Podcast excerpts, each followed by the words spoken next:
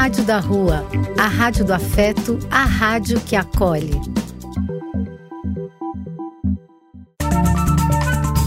Apoio: Casa de Vó, Banho para Geral e Instituto de Políticas Relacionais. Programa E Quem Quiser Que Conte Outra. Depois de ouvir uma boa história, é conversando que a gente se entende.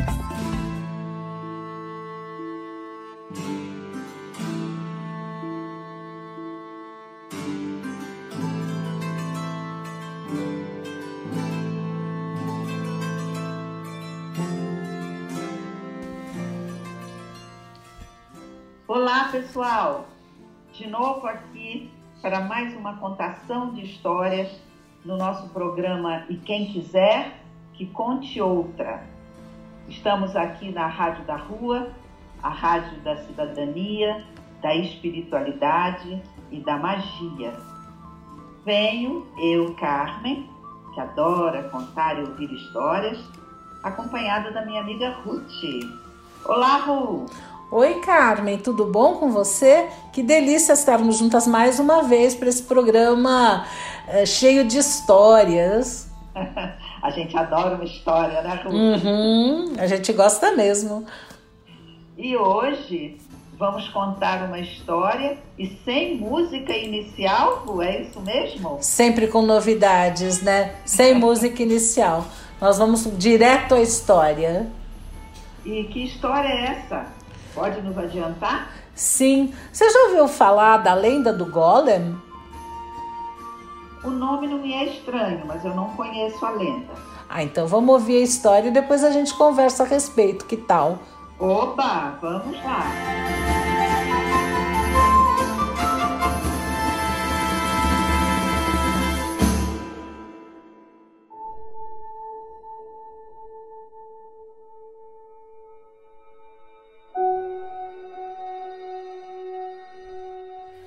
Praga, no século XVI, houve um grande rabino chamado Yehuda Lev ben Betzalel, que, segundo a lenda, criou um servo de argila, o Golem de Praga. Ele conseguiu lhe dar vida pondo em sua boca um pedaço de pergaminho feito por um feitiço mágico em nome do Senhor, o Deus dos judeus. Essa peça é chamada Shem, um elemento doador divino de vida. O golem era um gigante de barro que trabalhou incansavelmente. Ele varreu o chão, levou água, cortou madeira, entre inúmeras outras ordens fatigantes. O gigante peculiar não precisava comer, beber ou descansar. Quando chegava sexta-feira, o homem sábio removia o Shem de sua boca e o golem ficava estático como um manequim até o fim do sábado judaico, que é o dia sagrado de descanso para o povo judeu. Depois desse dia, seu mestre introduziu o papel de volta em sua boca para que ele voltasse à vida. Mas houve um sábado em que o rabino, que estava ocupado preparando uma cerimônia na sinagoga, esqueceu de remover o Shem da boca do golem, um erro fatal. Quando a cerimônia começou no templo, o rabino foi avisado que algo terrível estava acontecendo em sua casa. Quando perguntado o que estava acontecendo, os cidadãos, amedrontados, disseram-lhe que o golem estava destruindo tudo que estava em seu caminho. Como todos os cidadãos estavam horrorizados com os barulhos emitidos pelo golem, o rabino Yehuda foi o único a entrar na casa. O rabino olhou para a destruição, muitos pratos quebrados, mesas, cadeiras, baús e livros rasgados no chão. Naquela ocasião, o golem estava no quintal, onde ficavam os animais. Muitas galinhas, cães, gatos e todos os animais que o rabino tinha morreram nas mãos do golem. Quando o rabino olhou para o golem, o gigante arrancou uma raiz de árvore, como de costume.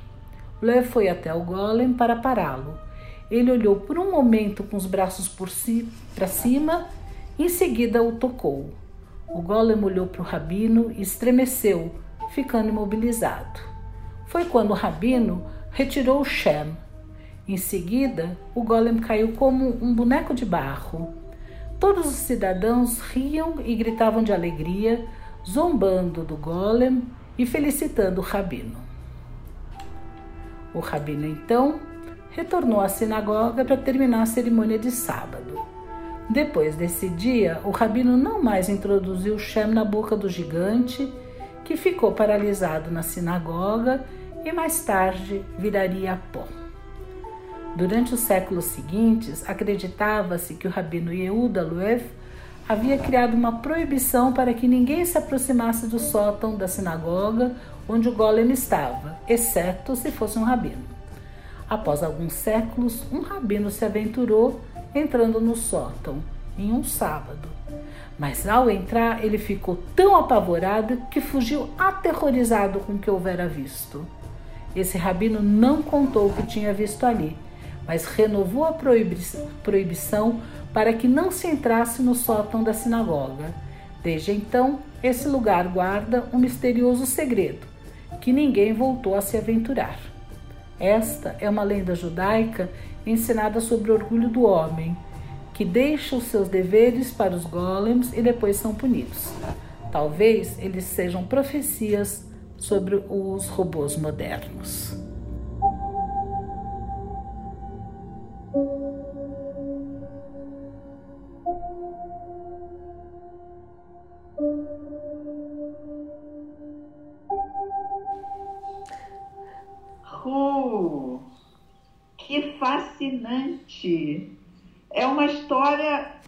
De um.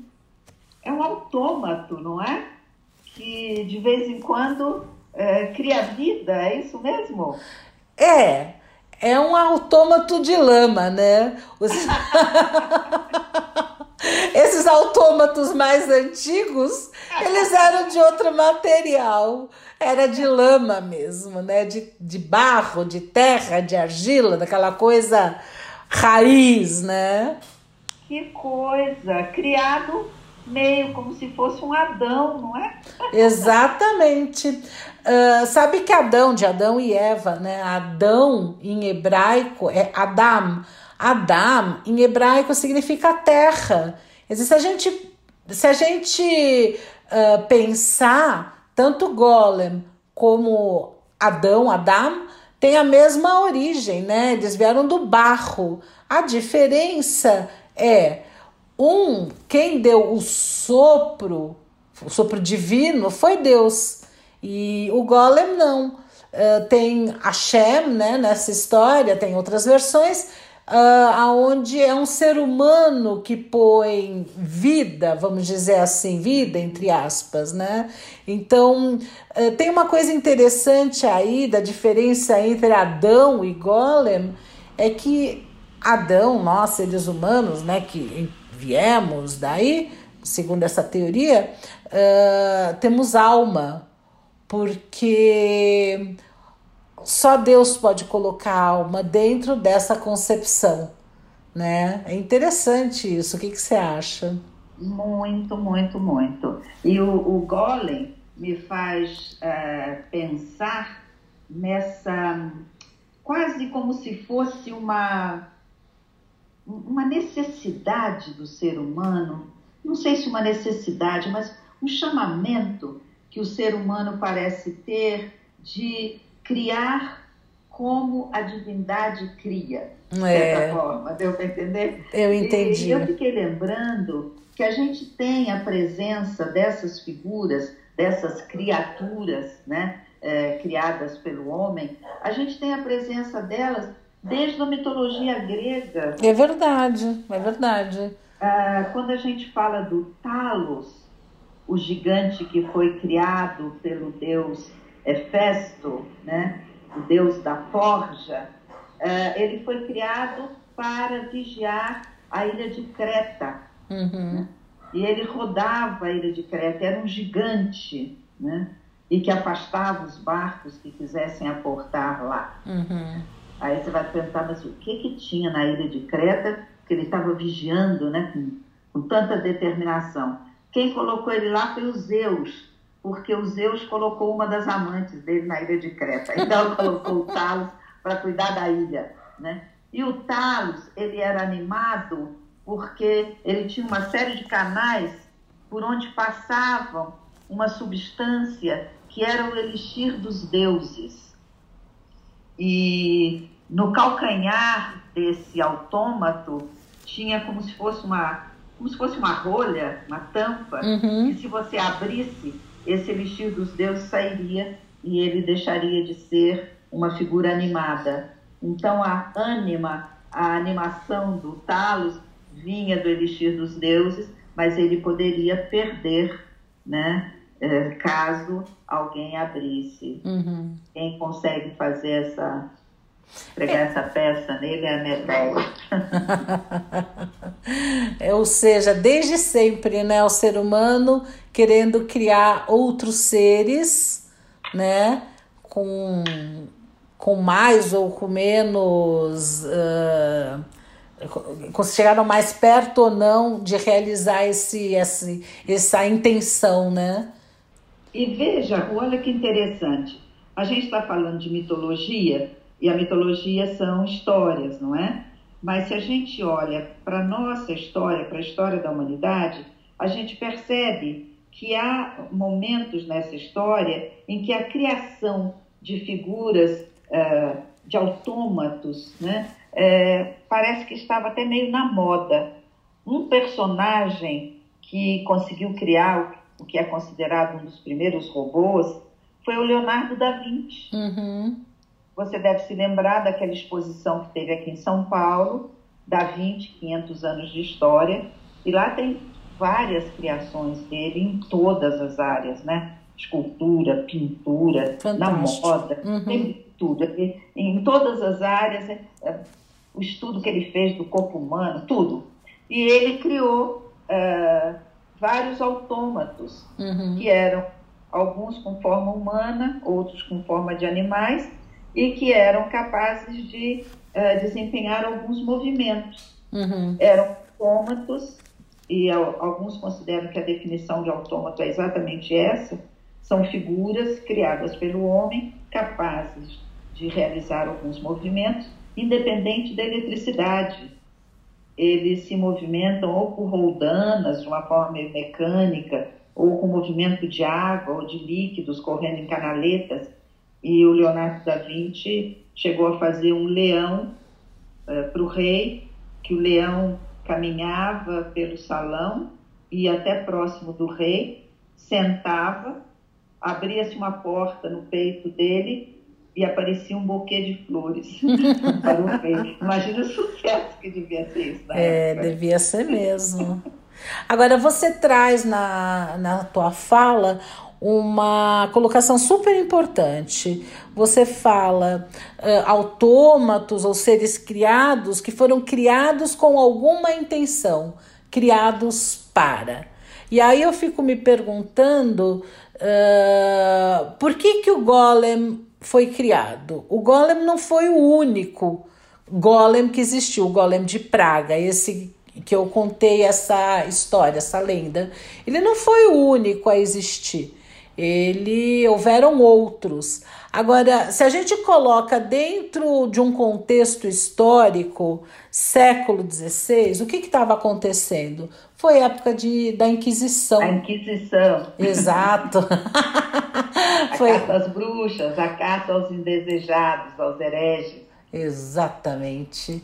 Era isso que estava acontecendo, ou seja, como os judeus eram considerados hereges pela pela Igreja Católica, então eles foram perseguidos nessa época. Então dá a impressão de que criar um golem naquela época uh, talvez tivesse também a, a intenção de proteger, tipo, ó, aquele povo lá, aquele pessoal lá. Uh, eles têm um, um, ser inanimado, disforme, grandão, de barro, que protege eles sei lá, quem sabe. Cuidado com aquela comunidade. É, cuidado com aquele grupo lá que eles não estão sozinhos. Eles estão, eles têm, né, eh, forças com eles, né?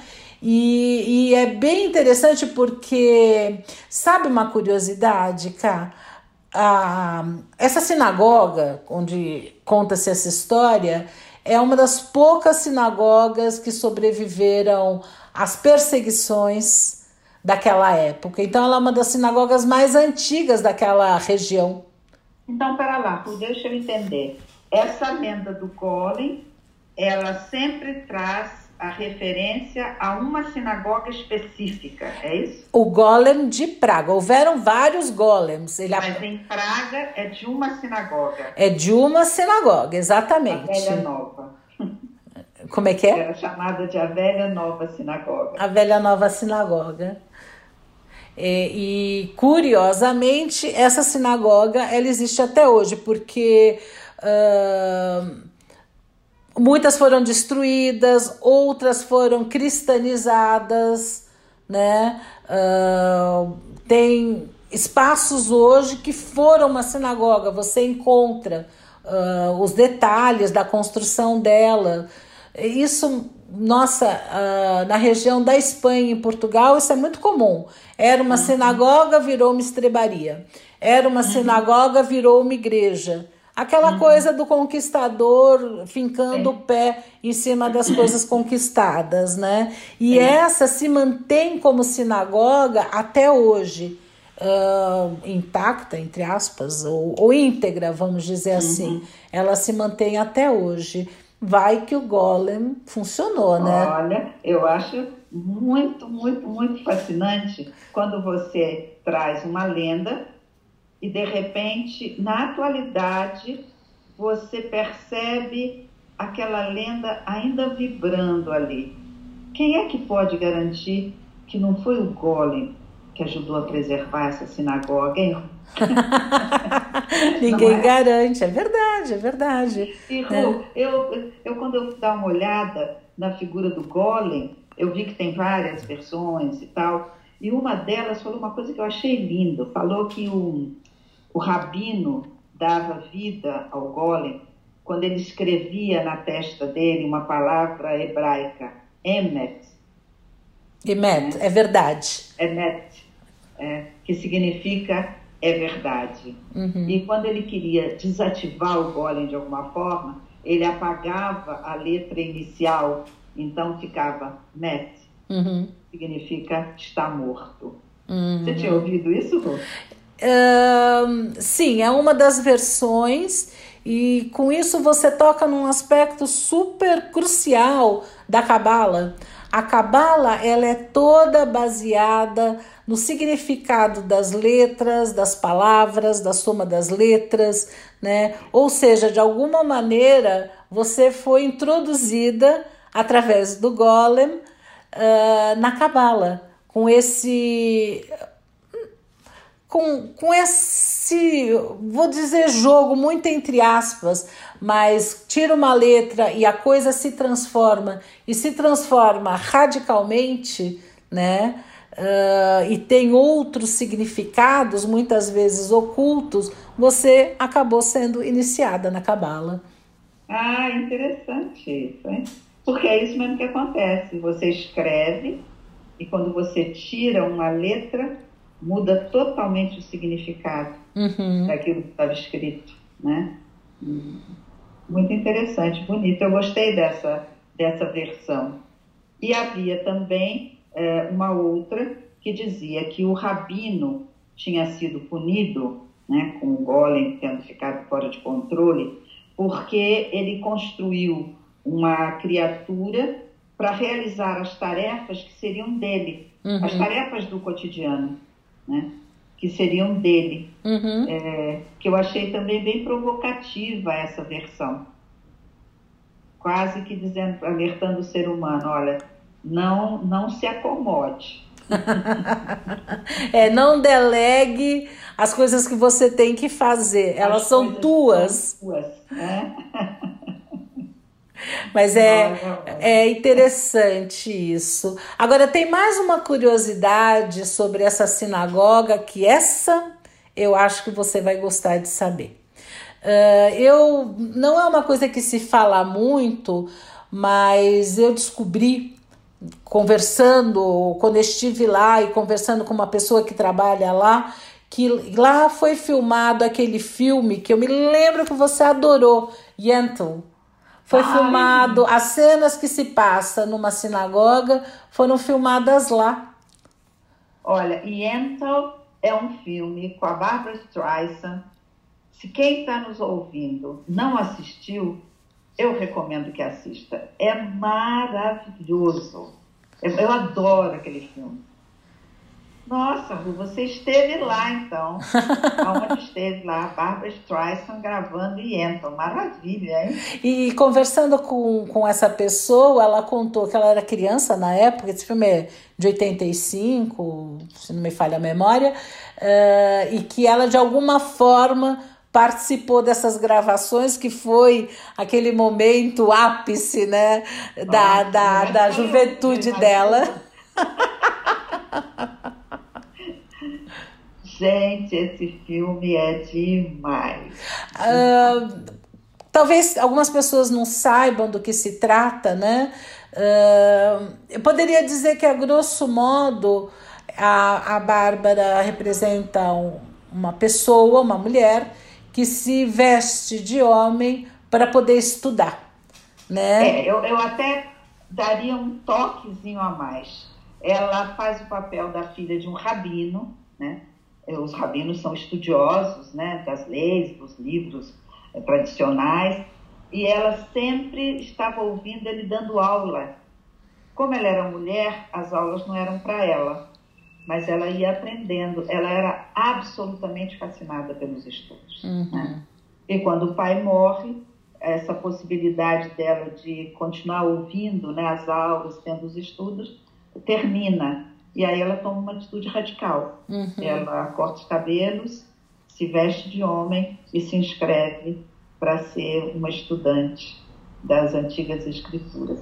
Maravilhoso. Eu vou dizer quase uma Malala. É, é. É, esse, esse... Correndo risco de vida para continuar estudando. É, é esse, essa pulsão interna, né, que algumas pessoas têm mais forte do que outras, né? Pelo, pelo estudo, pelo conhecimento, pelo saber que a gente vê, aparece aqui, aparece ali, né? Representados nesse filme. É bem interessante. É, eu acho até, é, eu sempre digo que uh, eu acredito que cada um de nós tem uma música interna. E às vezes a gente passa a vida sem conseguir ouvir essa música. Essa música são os chamamentos que a gente tem. Uhum. Tem gente que tem um chamamento para estudo, tem gente que tem um chamamento para as artes, um chamamento para criar coisas. Tem N, né? N chamamentos possíveis. Nós, seres humanos, somos é, multifacetados, né? Uhum, ainda bem, Mas né? Esse filme vale a pena. Nossa. Ah, vamos, vamos procurar um pedacinho de uma música dele para. Nossa! Vamos procurar um trechinho de uma música com a Barbara Streisand, com aquela voz linda. Só para matar lá. um pouquinho de saudades. Exatamente.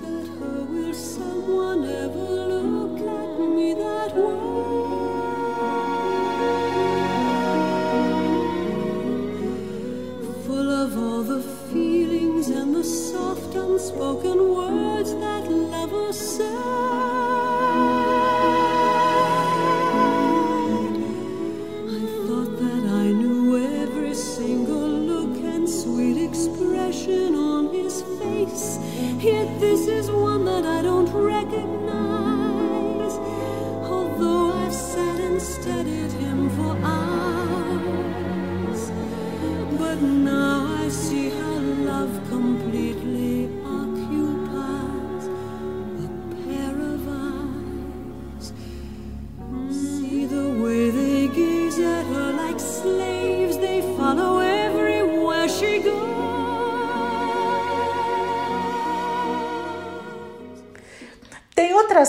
Aspecto também que a lenda do Golem me traz, que é esse aspecto de você uh, criar autômatos, como você chamou, mas seres para realizar trabalhos. Eu não consigo pensar nisso sem me lembrar da Rosinha dos Jetsons. A minha prima Miriam vai adorar ouvir isso. consumo dela era ter uma rosinha. Eu devo dizer que a minha também, que eu sempre na vida quis ter uma rosinha. Achava uma. Não que eu. Veja, eu nem desgosto muito. explica o que é essa rosinha, senão é, para quem não sabe. Uh, na década de 60, Hanna-Barbera, que são aqueles grandes criadores de desenhos animados, eles criaram um desenho futurista, se passa em 2062, uh, aonde há uma família, pai, mãe, dois filhos, e na casa deles eles têm uma robô do sexo feminino que realiza todo o trabalho doméstico, mas não faz só o trabalho doméstico. Ela abre a porta, ela pergunta quando o menino chega da escola eh, se ele teve um bom dia, uh, se foi tudo bem com ele na escola. Quer dizer. E, o mais bonitinho é que essa Rosinha, que é, seria a, a empregada doméstica do futuro, que é um robô, né? Ela tá com um aventalzinho e sempre com o espanador na mão. Muito bonitinho.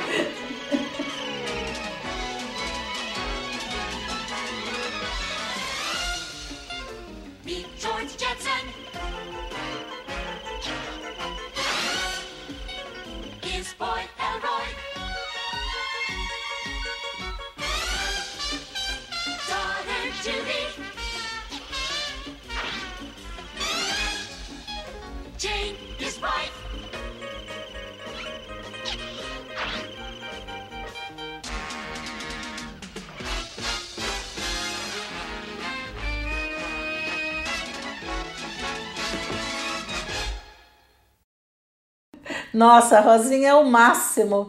Quer dizer, era um robô com, com, com alguma coisa de humano, né? Muito legal. Eu, eu também gostaria de ter a Rosinha.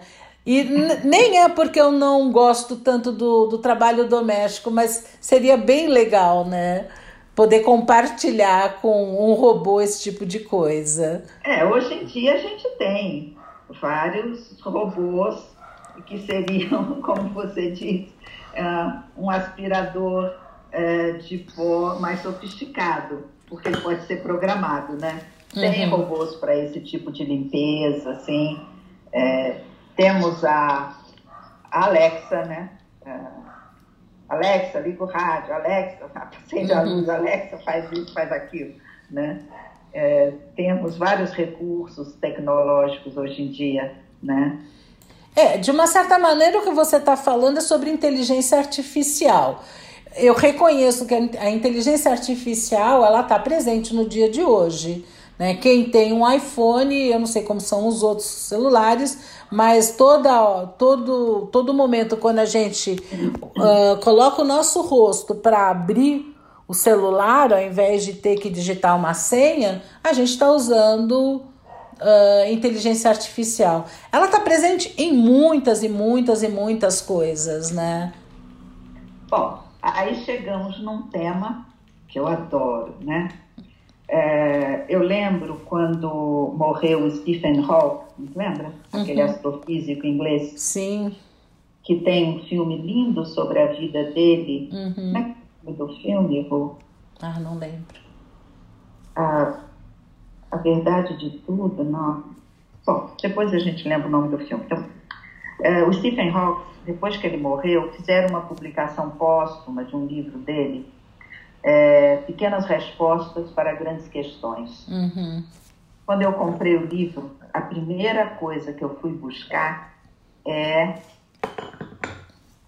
devemos temer a inteligência artificial? Que pergunta!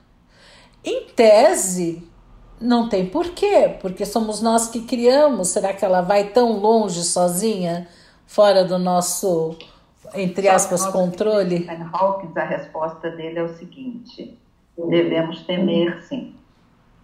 A inteligência artificial ela vai nos capacitando para várias coisas inimagináveis tempos atrás, na área médica, na área de de recursos tecnológicos, mas uma coisa que a gente precisa estar atento é nos objetivos que o ser humano vai selecionando para usar a inteligência artificial. Então, a preocupação dele não era com a inteligência artificial em si, Uhum. era com, Do programador. com o programador. Quer dizer, qual o sentido eh, que essa inteligência artificial, eh, para qual sentido ela está sendo criada? né? Tem, tem o livro do Isaac Asimov, Isaac Asimov, Eu Robô, que foi Eu, um, robô. Nossa, eu adorei esse livro. Assisti, eu, não é um livro recente, é um livro bem antigo, mas onde ele, com, com pequenos contos, ele questiona exatamente isso que você está trazendo, né?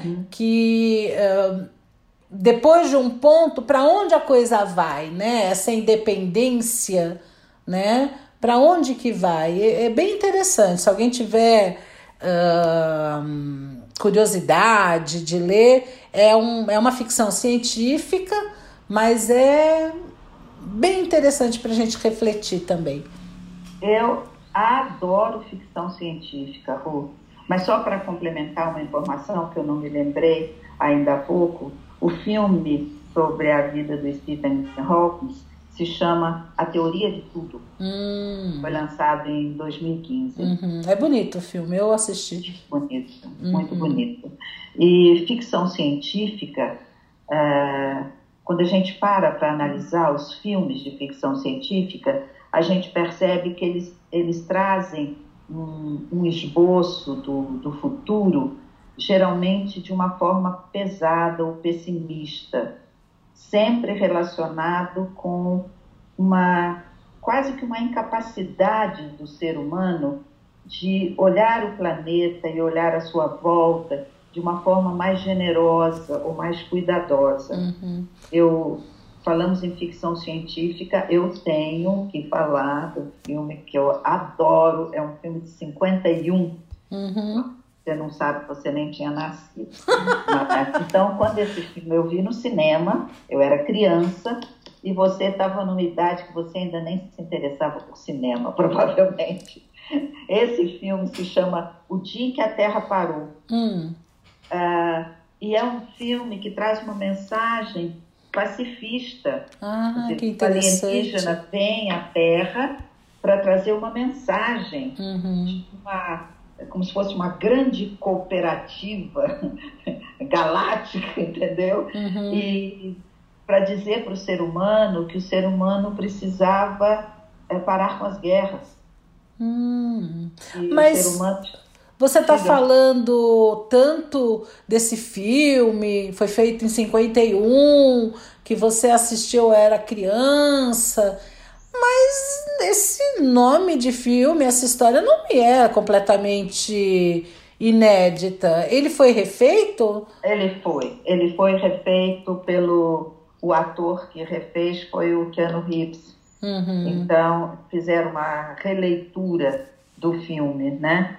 Não é exatamente. O... Mas aí é, é, a memória ou realmente essa segunda versão não é tão boa? Não, a versão é boa. A versão é boa, sim. É, foi feita em 2008. É que tem uma tem essa mensagem é, pacifista, né? O, o, alienígena vem dizer é, parem com as guerras, cuidem-se uns aos outros porque este é um aviso que eu vim trazer. Uhum. Se vocês não pararem, aí vem a ameaça. Se vocês uhum. não pararem, não sou eu que volto. Quem volta é o Gort. E Gort era o robô que veio na nave com aquele alienígena, porque o alienígena ele tinha forma humana, né? Uhum. Mas o robô, uh, nossa, eu fiquei impressionadíssima com aquele robô. O robô era o máximo. Era aquele homem enorme, parecia um homem enorme com uma roupa de borracha, que ele andava com o pé na frente e outro atrás, tudo bem. Era um máximo, aquele robô, para quem gosta de cinema, para quem gosta de ficção, é um marco aquele robô Bot. Então, quando eu ouvi falar que ia ter a refilmagem, eu falei, ah, não vão conseguir fazer um GOT tão impactante quanto aquele GOT de 1951, né? Uhum. Fizeram. Era tanto quanto? O gote bota para quebrar. Esse filme eu acho maravilhoso. É o primeirão assim que me vem de ficção científica. Teve, eu, eu lembrei agora, teve uma madrugada que eu estava zapeando e eu acabo gostando desses filmes meio B, meio trash. E aí era um, um filme de ficção científica, sei lá se era da década de 40, uhum. que estavam indo para Marte. E o, o, a nave era aquele foguete, assim. Então, quando aparecia, era filmado dentro do foguete, eram aquelas salas redondas, porque o foguete parecia um, um cone, assim, né? E aí eles vão fazer uma reunião, tem um grupo de cientistas e uma mulher, uma mulher uhum. cientista. E aí eles precisam fazer uma reunião para tomar alguma decisão com relação a Marte. Quando eles sentam para fazer a reunião, todos eles com aquela roupa meio de astronauta, né, um macacão e tal, a mulher também. Aí a mulher vai para um canto assim da sala que tinha como se fosse uma cozinha. Ela põe um avental e traz um bule de café. eu ri tanto quando eu vi aquele filme. Infelizmente, eu não peguei o nome do filme. O filme era bem trash. A Mas... mulher cientista, o papel dela na reunião era fazer café. de café e ela pôs um avental igual da Rosinha. Ai, meu Deus, meu Deus, a gente precisa fazer um programa sobre. Eh, conversando sobre questões de gênero. Agora, voltando a esse filme que você gostou tanto, e eu, eu assisti sim, eu me lembro dele, é interessante, porque se para você o, o robô te encantou tanto para mim, sabe uma coisa que me chamou a atenção? Que quando ele chega no planeta Terra, ele se machuca, né? O, o, o alienígena. O alienígena. É. E ele vai para o hospital, só que ele se recupera muito rapidamente. Este lado me encanta, sabe? Do, do. É que ele se recupera com uma pomada que ele tinha trazido. Sim, mas essa capacidade né, que aparece nos filmes de curar e de sarar, e aí o que eu quero também introduzir é o seguinte: o papel dos robôs hoje nas cirurgias. O que existe de mais. Uhum. É, tanto na medicina, né, como nas cirurgias hoje, Uh, não é que eles estão substituindo o ser humano, muito pelo contrário, porque são absolutamente operados por seres humanos. Mas com isso traz uh, cicatrizes muito menores, uma precisão muito uma precisão maior. maior. Uh, então, como consequência, a recuperação é muito maior, quer dizer, o, o que está trazendo de positivo para a medicina a utilização dos, dos robôs. Não são autômatos no sentido de que eles não eles não prescindem do ser humano, ao contrário, eles são operados pelo ser humano. Mas é, é interessantíssima essa área. Eles são operados pelo ser humano, pero não mútil em alguns momentos. É, eu, eu falei da área médica, não só a área cirúrgica, pensando na área da ortopedia. Tem muito uso de robôs, né? Fazendo movimentos, subindo escada, descendo, que ajuda você é, melhorar o nível das próteses, uhum. né? Agora, essa coisa de que uh, do robô, uh, da inteligência artificial sempre precisar do ser humano, uh, a gente tem um,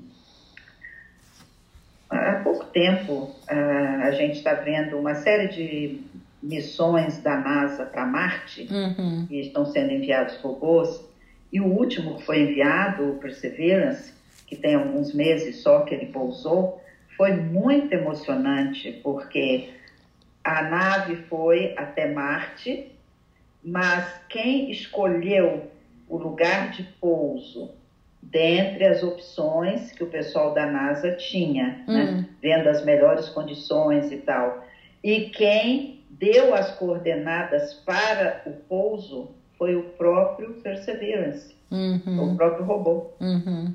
Então, a inteligência artificial, ela teve, ela foi programada para ter autonomia no momento da chegada, escolha do lugar e pouso do robô. Uhum. Foi bonito de ver. O pessoal da NASA ficaram ali aqueles, acho que foram sete minutos, com o coração na boca. o que será que está acontecendo, entendeu? Uhum. E, e, o pouso foi bem feito. Interessante. E depois, na, na barriga do robô, barriga entre aspas, né? É como se fosse um, uma nave assim, pousando, foi levado um, um pequeno, eu não sei se a gente pode dizer que é um pequeno helicóptero ou um grande drone. Então, depois de um tempo pousado, uh, Perseverance soltou esse drone e fizeram alguns testes daqui da NASA e ele começou a fazer sobrevoos em Marte. Uhum. Então, controlados daqui da Terra, como uhum. se você uhum. estivesse brincando com um drone, só que o drone estava em Marte. Olha, isso que é brincadeira de, com drone, hein? Que brincadeira de gente grande, né? É, de gente muito grande. Agora, Ru, tem uma, uma figura de inteligência artificial que eu acho que a gente não pode deixar de mencionar, hum. que é o HAL 9000 do filme 2001, Uma Odisseia no Espaço. Uhum. O HAL, acho que ele foi responsável por muitos pesadelos para quem assistiu em 68, 69, assistiu esse filme. É, porque ele era um robô que ele tinha uma programação secreta, ele tinha que garantir que a missão daquela, daquela nave fosse cumprida, e ele conclui que o ser humano estava atrapalhando a missão, porque não seria capaz de tomar as melhores decisões. Uhum. Então ele vai eliminando um a um. O Hal é uma figura assim fascinante, mas de pesadelo. E eu estou mencionando o Hal porque tem algumas coisas interessantes a respeito dele. Primeiro, que falaram que o nome HAL era uma forma de homenagem à IBM, porque você pega as três letras, H, A, L, e se você pega a letra seguinte, a letra uhum. seguinte do H é o I, do A é o B, uhum. do L é o M. Então seria uma homenagem à IBM.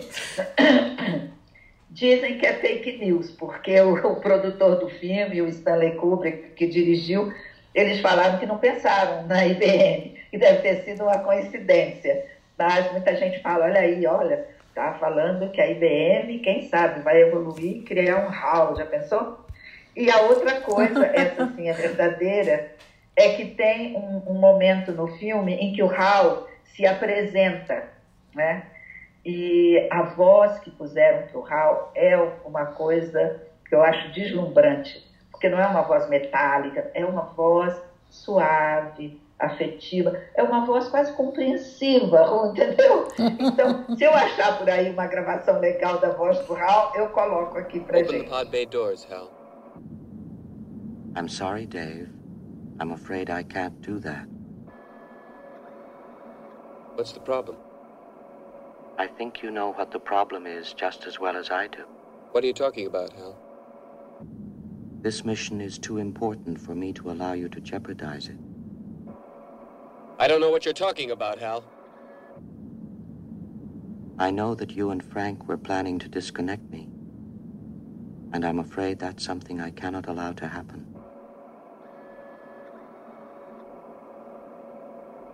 Where the hell did you get that idea, Hal? Dave, Although you took very thorough precautions in the pod against my hearing you, I could see your lips move. Vai seguindo. O Hal tem um momento que ele se apresenta e ele fala assim: Eu sou um computador HAL 9000, produção número 3. Eu me tornei operacional na indústria HAL em Urbana, Illinois, em 1997. Só que em Urbana, é, Illinois, tem lá uma universidade e o pessoal do Departamento de Astronomia de Illinois ficou muito encantado com essa referência do Hal no filme à cidade de Urbana. Quase uma homenagem, né? Quase uma homenagem. E aí foram ver que o cara que escreveu, o Arthur Clarke, ele tinha sido aluno em Londres ele tinha sido aluno de um cara que depois foi para esse departamento de astronomia e foi professor lá. Hum. Então teria sido como se fosse mesmo uma homenagem. E aí essa universidade passou a fazer anualmente. Ah, porque o Raul fala mais, ele fala que ele tinha nascido no dia 12 de janeiro de 1997. Então, o pessoal procura, no 12 de janeiro, fazer uma festa tecnológica em que as pessoas que apresentam as novidades tecnológicas. Uma festa de nerd, que delícia, né? Uma festa de nerd, realmente tudo isso. Então, é, o HAL é fascinante, é uma das coisas. Que Você falou isso, uma coisa que eu me lembrei. O primeiro computador grande, assim, criado por Israel, aqueles mega computadores, na Universidade de Jerusalém, recebeu o nome de Golem. Olha que coisa. E você fala algo que é isso mesmo. Hoje você tem uma inteligência artificial no seu celular. No começo, na década de 60, um computador ele ocupava salas. É verdade, é? é? verdade. Salas, era uma era inimaginável que você iria carregar um computador para lá e para cá. Eu me lembro, eu estava no antigo ginásio. Quer dizer, isso foi 60 e tralalá, 62, sei lá, 60 e tantos. Um, e nós fomos fazer um estudo do meio na Cidade de Deus, que era a sede do Bradesco, onde ficava o primeiro computador que, que veio operar no Brasil. Era, nossa, era uma sala enorme, monstruosa, uh, com ar-condicionado para manter as máquinas funcionando. Mas era um negócio tão grande, girava para cá, girava para lá, girava para cá, girava para lá. Uh, e pensar que tudo isso hoje cabe praticamente nesse celular que a gente carrega de cima para baixo. E foi o primeiro, e nem faz tanto tempo assim. É, é, é, impressionante como a tecnologia caminha, né? E além de que foi uma honra, né, ter conhecido, era. Com né? certeza, nossa. Uh, teve um outro filme, Ru, também de ficção científica, mas o pessoal considera meio uma uma, porque é uma comédia, uma porno chanchada galáctica, que é o Barbarella. Nossa, Barbarella? lógico, eu lembro da nave da Barbarella, ela vestida toda de prata, né? Uma roupa prateada. Jane Fonda. Fonda linda, né? É, Roger Vadan que fez esse filme, lembro sim. É, e eu adorava a Barbarella se envolvendo com aquele anjo, lembra? Essa parte eu não lembro tanto. Ah, mas eu não estou dizendo que cada um tem suas. Tem, olha para um lado, né? Você lembra das roupas da Barbarella. Eu já lembro da Barbarella sem roupa, da... com aquele anjo, com aquelas asas. e tem um filme de ficção, é um outro filme que eu adoro que é o Exterminador do Futuro, o, o Schwarzenegger. O Schwarzenegger. Acho que eu vi todos os filmes do Schwarzenegger. E sabe o que, que falaram dele? Ah. Ele ficou muito bem no Exterminador do Futuro, ah. porque ele faz um, um androide, né? Que vem do futuro. Né? Ele é uma, um robô super avançado. Aí o pessoal dizia, o Schwarzenegger trabalha muito mal, mas para fazer robô ele está muito bem.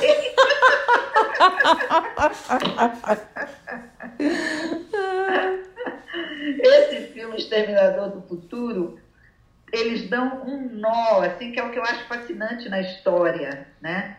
É, é passado no, no futuro, as máquinas se rebelaram contra o ser humano, estão exterminando os seres humanos, tem um grupo de rebeldes e tem um comandante, que é o John Connor, e aí as máquinas mandam para o passado o Schwarzenegger, o exterminador do futuro, para ele matar a mãe do John Connor antes do John Connor nascer, entendeu? Uhum. Para mudar a história.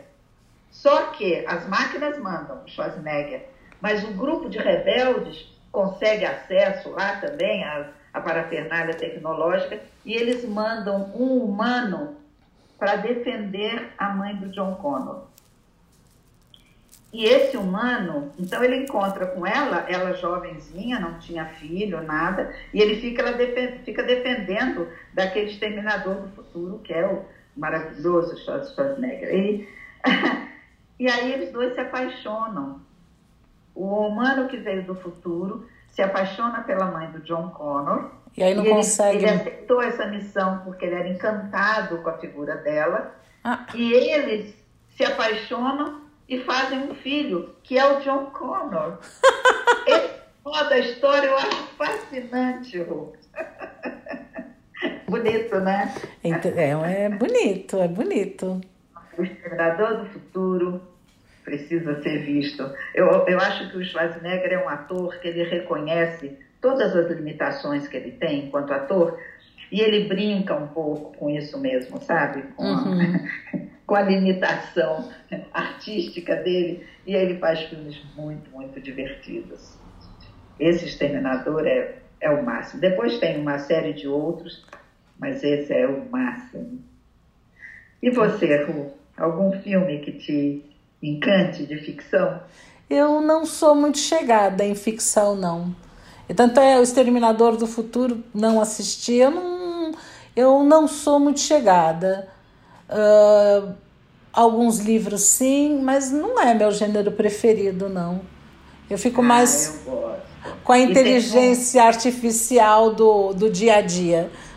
E, Ru, tem um filme é, que se chama, de 2001, que se chama Inteligência Artificial.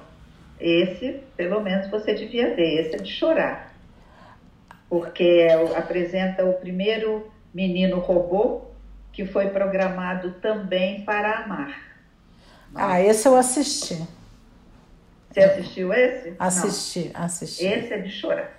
Esse sim, chorar. esse, é, esse eu assisti. Porque você cria uma inteligência artificial com a capacidade de se envolver emocionalmente e, e ela se envolve com seres humanos que, que estão meio embrutecidos, né?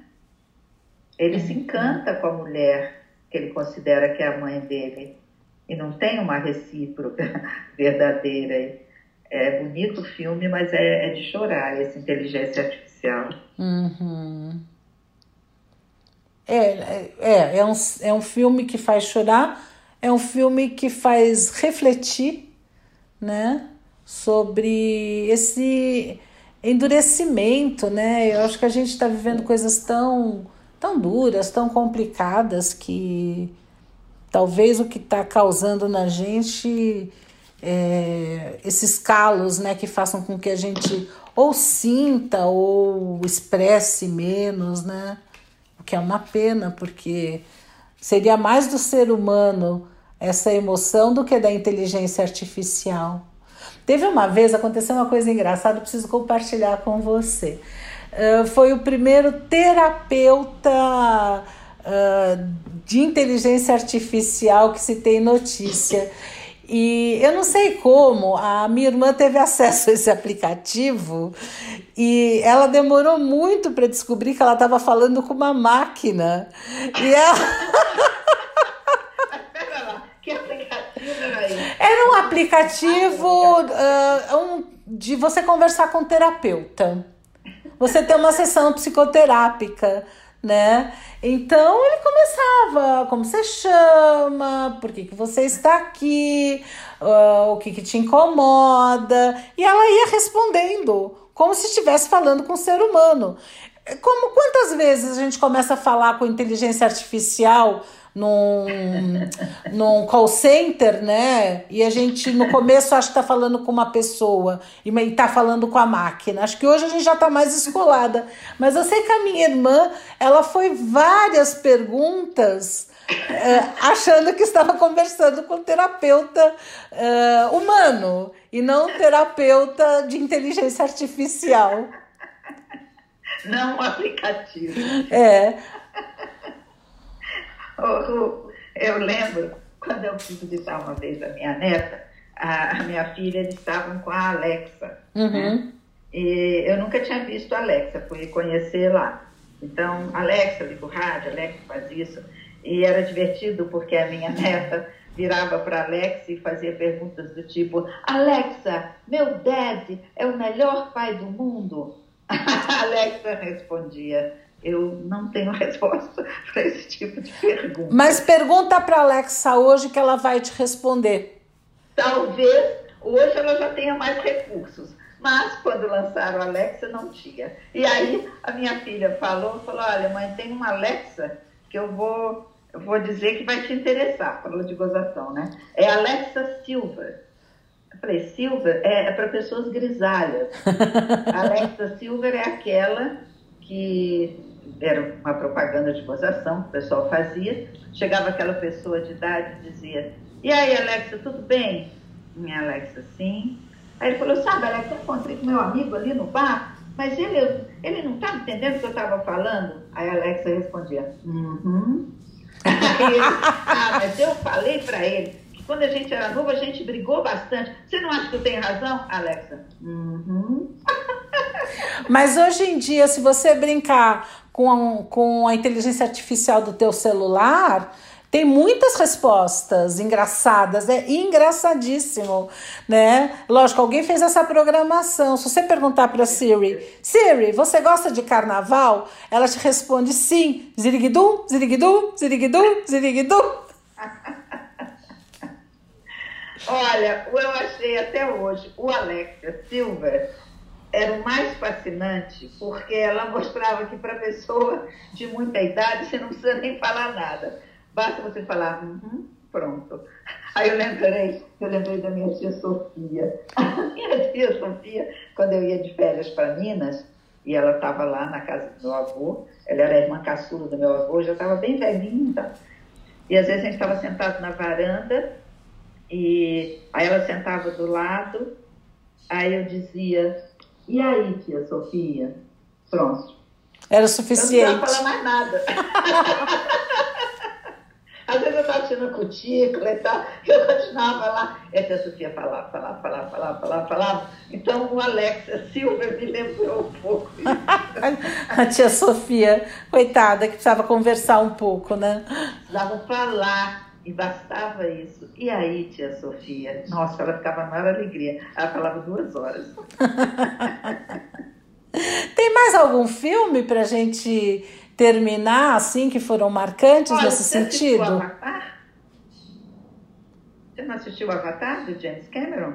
Ah, assisti sim. O Avatar, ele vai para uma. Uh, ele, eles usaram a tecnologia 3D para fazer, né? Uhum. E o, o, cara vai e vive o avatar dele num, num outro mundo, num outro universo. É, é bonito esse filme também. Uhum. Bem, bem bonito. Mas eu fico. Eu fico com O Exterminador do Futuro. Tem Guerra nas Estrelas, na década de 70. Uhum. Tem aquela figura maravilhosa do Darth Vader, trazendo o lado, o lado negro da força. Uhum. Mas eu fico com o HAL, do 2001, e O Dia que a Terra Parou, nas duas versões. Né? E tem até uma música do Raul, viu? Ah, é verdade. Do Raul Seixas, lembra? Aham, uhum. o dia que a Terra parou, sim. Se tiver algo assim, talvez a gente ponha aqui um pouquinho. E de curiosidade, Ru, em 1959 é, foi feito um filme brasileiro com Oscarito. Uhum. Oscarito era um comediante que estava fazendo muito, muito sucesso na época. E o filme se chamou O Homem do Sputnik. Era meio uma comédia brasileira, cai um negócio no quintal do cara e era um Sputnik, aí vem as o, sociedade secreta querendo pegar o Sputnik, é aquela parte de filme brasileiro. Uhum. E, e eu achei interessante porque em 2015 a Associação Brasileira de Críticos de Cinema fez um levantamento dos 100 melhores filmes brasileiros de todos os tempos. E esse estava lá? O Sputnik estava entre eles. Nossa! Interessante, não é? Sim. Então, essa é a participação do, do cinema brasileiro na ficção científica, antiga, né? Nos filmes de antigamente. São essas lembranças que me, que me vieram. Uhum. Tem o Mad Max, na década de 80, com a Tina Turner cantando lindamente o Além da Cúpula do Trovão. E tem um filme, é, em 2006, chama Filhos da Esperança, hum. que ele traz também um, outro temor que de vez em quando a ficção traz. É, o que aconteceria com a humanidade se as mulheres deixassem de engravidar? E é, é interessante esse filme. Uh, o mocinho tenta salvar uma jovem que milagrosamente apareceu grávida porque a gravidez não estava acontecendo mais. Aliás, isso também está por trás daquela série A História da Aya. Você chegou a acompanhar, Ru? Não tô lembrada, não. A história da Aya é baseada num, num livro da década de 70, que quando eu li, eu achei muito interessante a história, mas falei, ah, isso jamais aconteceria. Ah, nos Estados Unidos, o governo é assumido por um grupo religioso, um grupo religioso fundamentalista. Hum. E aí eles vão é, cerceando a liberdade das mulheres. Tem, é um pouco parecido com algumas coisas que a gente começa a ver hoje em dia. Uhum. A liberdade do aborto é excluída, e as mulheres vão deixando de engravidar, então eles selecionam as aias que são as mulheres que já tiveram filhos, hum. para terem esse papel de Entendi. parideiras. É, é um, livro muito interessante e estão fazendo uma série que é bem, bem impactante. Uhum. É, a, a, quando a gente pensa em, em ficção futurística, né, como é o caso, uh, algumas vezes vai para um local meio. meio sombrio, né? Sombrios, né? Com os questionamentos do que a gente está fazendo hoje, né? É, é interessante, sim, né? Esse tipo de filme. É bom porque suscita reflexão, né? Reflexão, com certeza. Com certeza. E eu acho que traz um desafio. Hum. Aí tem o meu lado mais, mais poliana, talvez. O desafio de você começar a sonhar um futuro melhor. Uhum. E ver de que forma você pode começar a semear um futuro menos sombrio. Para que isso não aconteça, né? Exatamente. Uhum. É, eu acho que visto dessa maneira é bastante rico, sim. Né? Os cuidados que a gente tem para que nosso futuro seja bom. Eu acho que a gente poderia terminar hum. deixando essa mensagem de que cada um que nos ouviu hoje, que riu conosco, ou também se preocupou um pouco com esse futuro que pode ser sombrio e tal, que cada um pense que tipo de semente pode deixar para que o amanhã seja um pouco mais promissor, um pouco mais risonho. O que, que hum, você acha? Acho perfeito. Acho que é isso mesmo. Acho que compete uh, a cada um de nós uh, assumirmos a responsabilidade que a gente tem, não só conosco, com a nossa pessoa, mas com o futuro e o futuro da humanidade. É isso aí. É isso aí, Rô. Vamos ficar por eu aqui? Acho, eu acho que a gente termina Vamos terminar com uma música que a gente vai escolher depois de refletir sobre essa caminhada que nós fizemos, uhum. né? A gente vai escolher e colocar uma música para finalizar, uhum. mas deixamos a companhia de vocês, esperando contar com a, a sua companhia num próximo encontro, não é, Ru? É isso mesmo. E quem quiser, que conte outra. Até a próxima. Até, até. Tchau, tchau.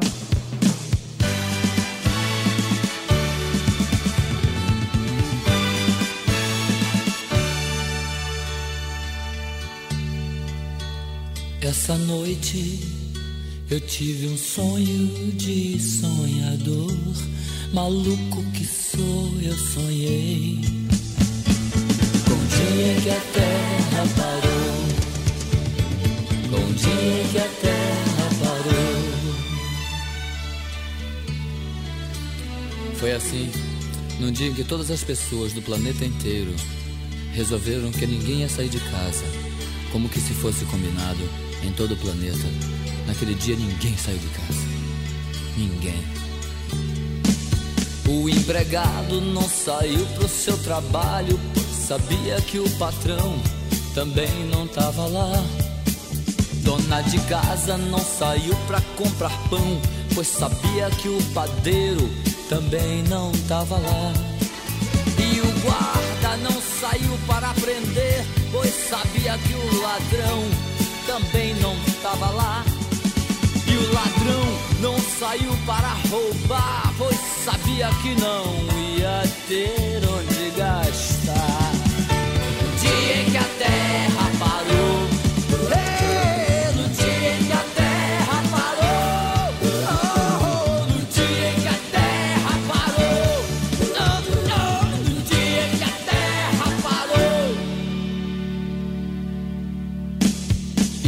igrejas nem um sino a badalar, pois sabiam que os fiéis também não estavam lá. E os fiéis não saíram para rezar, pois sabiam que o padre também não estava lá. E o aluno não saiu para estudar, pois sabia o professor também não estava lá. E o professor não saiu pra lecionar, pois sabia que não tinha mais nada pra ensinar. Dia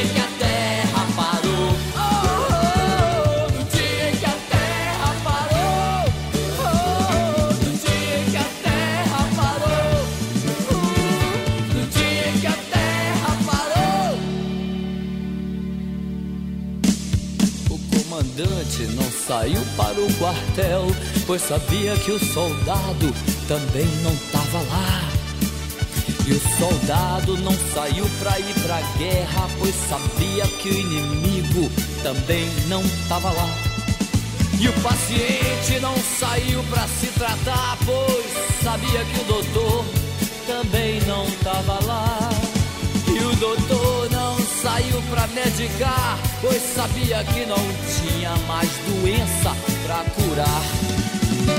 Dia que a